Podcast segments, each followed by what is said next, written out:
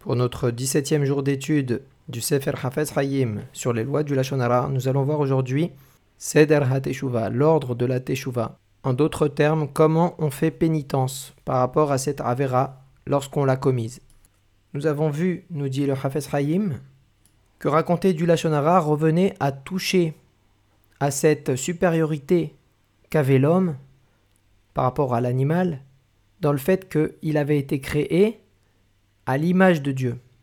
Celui qui a trébuché dans le Lachonara fera la Teshuvah selon les étapes que l'on doit suivre pour n'importe quelle transgression vis-à-vis du Créateur, à savoir Harata, le regret, douille, en français c'est la confession, c'est-à-dire exprimer par la bouche le fait que l'on a transgressé telle interdiction. Et enfin la dernière étape, une prise de décision pour l'avenir de ne plus recommencer, à dire du Lachonara. Le Hafez Haïm vient nous dire qu'il n'est pas obligatoire d'aller raconter à la personne sur qui on a parlé qu'on a dit du Lachonara sur elle et de lui demander pardon. Mais si cela lui a causé un dommage quelconque, concret, alors là, il faudra aller lui demander pardon pour cela.